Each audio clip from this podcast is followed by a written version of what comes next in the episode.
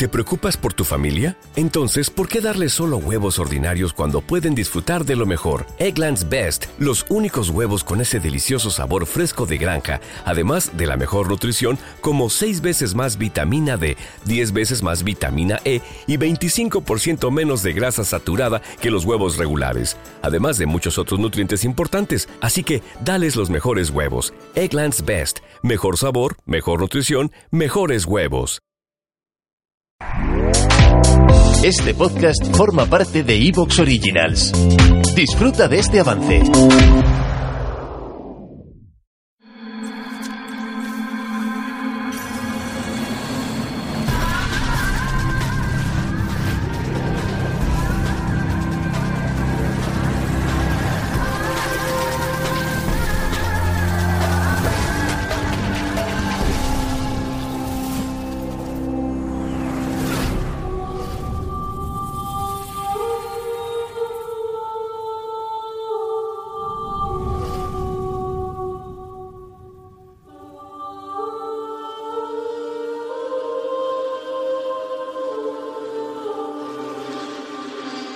Él era un muchacho normal, como cualquier otro. ¿Por qué está así? Suspendido más allá del espacio y el tiempo, como en un largo sueño que parece de siglos.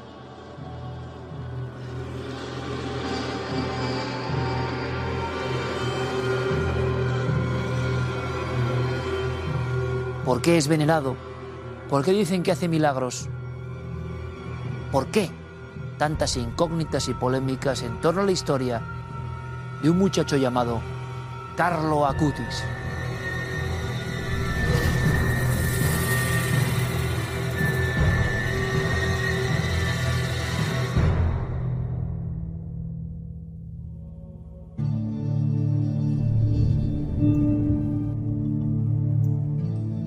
Buenas noches, bienvenidos a la nave del misterio. Aquí dimos a conocer un poco a nivel popular la increíble vivencia y muerte también, para algunos incluso profetizada, del propio Carlo Acutis. Jugaba al fútbol, programaba, jugaba a la PlayStation, pero eso sí, ayudaba a los demás y tenía una gran fe desde pequeño, además de algunos otros misterios que vamos a descubrir. ¿Por qué reabrimos el caso Acutis? Muy sencillo. Ha sido beatificado, se han comprobado siempre según la Iglesia y sus médicos algunos milagros, pero lo interesante es que unos buenos amigos de este equipo han cogido el toro por los cuernos y utilizando el celuloide se han puesto a investigar, a ir más allá. Y por eso, por vez primera en la televisión aquí en España, podemos presentarles a la madre de Carlo Acutis, que nos ha concedido en una pequeña iglesia una serie de minutos para su propio testimonio, porque es impactante. Es la madre del niño milagro, la madre del santo de Internet, la madre de un fenómeno que todos identificamos eh, pues con los místicos de otra época, con otros aspectos, ropajes, ¿no? Vaquero, sus zapatillas de deporte, su chándal, como él iba habitualmente, por las calles de Milán,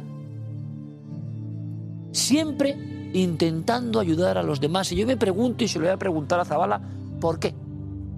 ¿Por qué hay personas, podemos considerarlas bendecidas, santas, o simplemente, según otra perspectiva, puras casualidades, eh, paranoias de personas que se creen especiales? Siempre ha estado todo eso bullendo en el mundo del cerebro de estos personajes que de alguna forma rompen el molde que no son lo normal. Los amigos de Carlo Acutis sabían que no era normal. Él mismo dijo que una vena en el cerebro le iba a estallar, iba a fallecer. Bueno, lo primero es escuchar a la madre, ¿les parece? Y hacerlo con todo el sentido crítico que ustedes quieran. Ahora sí, el sentido emocional es de alto voltaje. Y después le hago unas preguntas a la persona que se ha metido más a fondo en la historia de Carlo Acutis, el chico normal, el santo de Internet.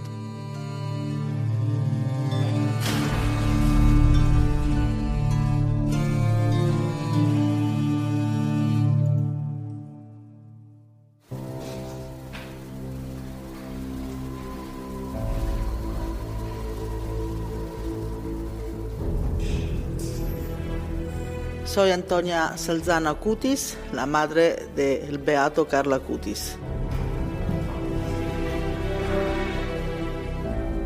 Estaba esta presencia de Dios en su vida.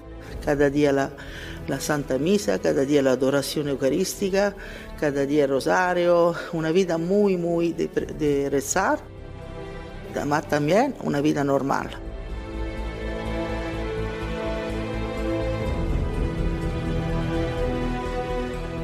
Una vez, cuando tenía cuatro años y medio, me dijo que eh, mi padre era uh, mu muerto da pocos meses y me dijo que el, el abuelo se, estaba parecido a ellos y que preguntaba de rezar porque estaba en purgatorio.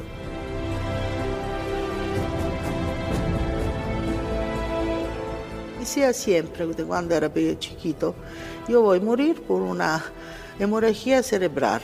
Este es el motivo de su muerte.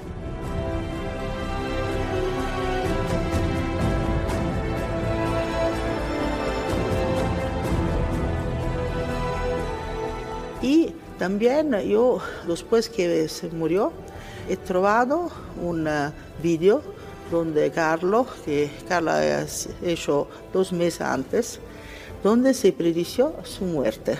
Sono destinata a morire.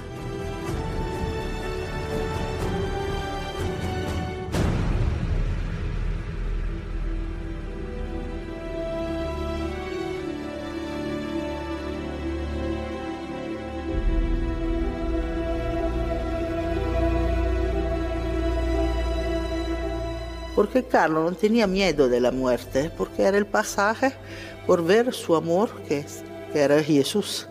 Y allora por Carlos la muerte era el natural pasaje a la vida eterna. ¿eh? La cosa más bella es vivir siempre junto con Dios. Esto era por Carlos una verdad que vivía, no era solo palabra, ma una, una verdad que yo creía verdaderamente muy fuerte.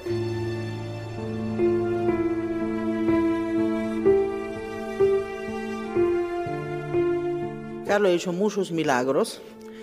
Hoy, cada dos días, yo recibo documentación de una curación milagrosa a través de Carlos y muchas conversiones. La iglesia me premió uno por la beatificación. Estaba por un niño en Brasil. Estos chicos tenían un problema al páncreas. No podía comer cosas sólidas solamente líquido, estaba siempre mal, con vómitos, problemas muy, muy graves. Y la operación estaba muy, muy peligrosa, podía morir. Allora han rezado Carlo, han hecho la TAC, la ecografía, y no estaba más con ningún problema. El, el páncreas se ha recompuesto normal, como si ya no estaba nada. Esto es milagro.